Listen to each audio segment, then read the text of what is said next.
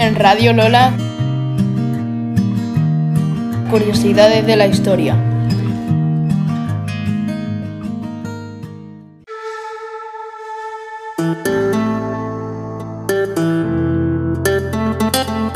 A pesar de que la violencia contra la mujer no es un fenómeno nuevo, su reconocimiento visual y el pasar de una cuestión privada a un problema social sí es relativamente reciente.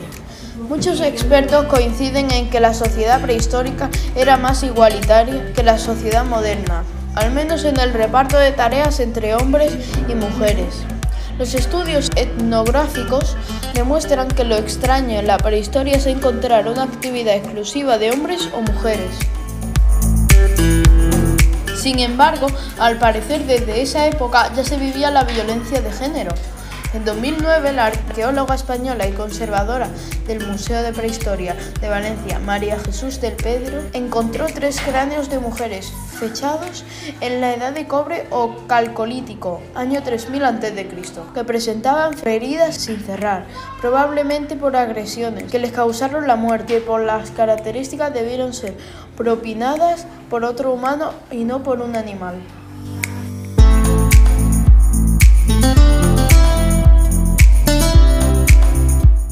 Muchos sitúan el origen de la violencia de género o el machismo en la antigua Roma, donde el padre de familia tenía la autoridad sobre todas las personas con quien convivía.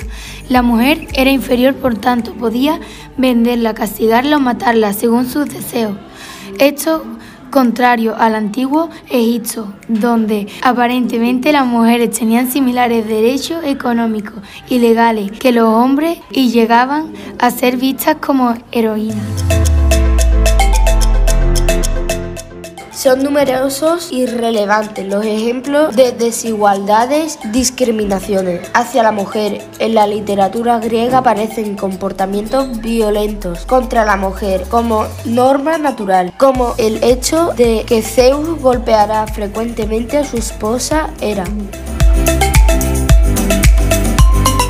En el año 400 a.C., las leyes de Bizancio establecían que el marido era un dios al que la mujer debía adorar. El código de Justiniano potenció este trato hacia la mujer, algo muy extendido durante la Edad Media.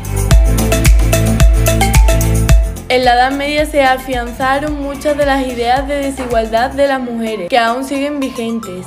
Los nobles golpeaban a sus esposas con la misma regularidad que a sus sirvientes. En Inglaterra esta práctica se llamó regla del dedo pulgar, pues el esposo tenía derecho a golpear a su pareja con una vara no más gruesa que el dedo pulgar para someterla a su obediencia. Durante gran parte de la historia de la India, si un esposo moría, su mujer era quemada viva junto al cadáver siendo esto una de, una de sus obligaciones como esposa.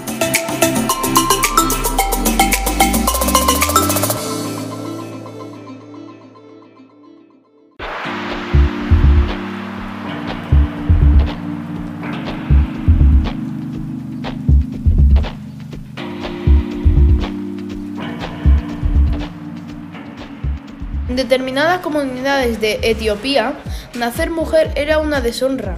Incluso este vocablo era sinónimo de bajeza, debilidad y desgracia. Las cosas no mejoran en las comunidades musulmanas.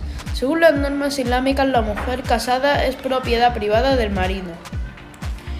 El Corán estipula como deber del hombre pegarle a la esposa rebelde, así como el encierro perpetuo de las infieles en la casa.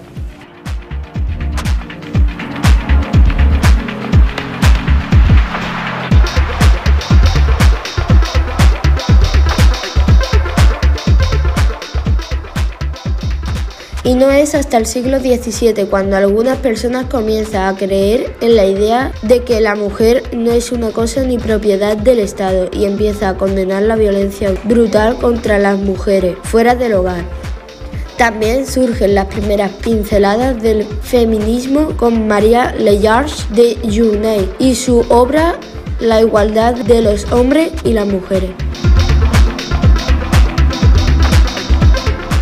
Desde Radio Lola nos planteamos la importancia de conocer las injusticias cometidas contra la mujer en la historia, para que sea consciente de la necesidad de celebrar este 25N con el objetivo de que sea crítico con todas aquellas tendencias que quieren silenciar, silenciar a las conciencias que pretenden minimizar este gravísimo problema que a día de hoy sigue matando a nuestras mujeres.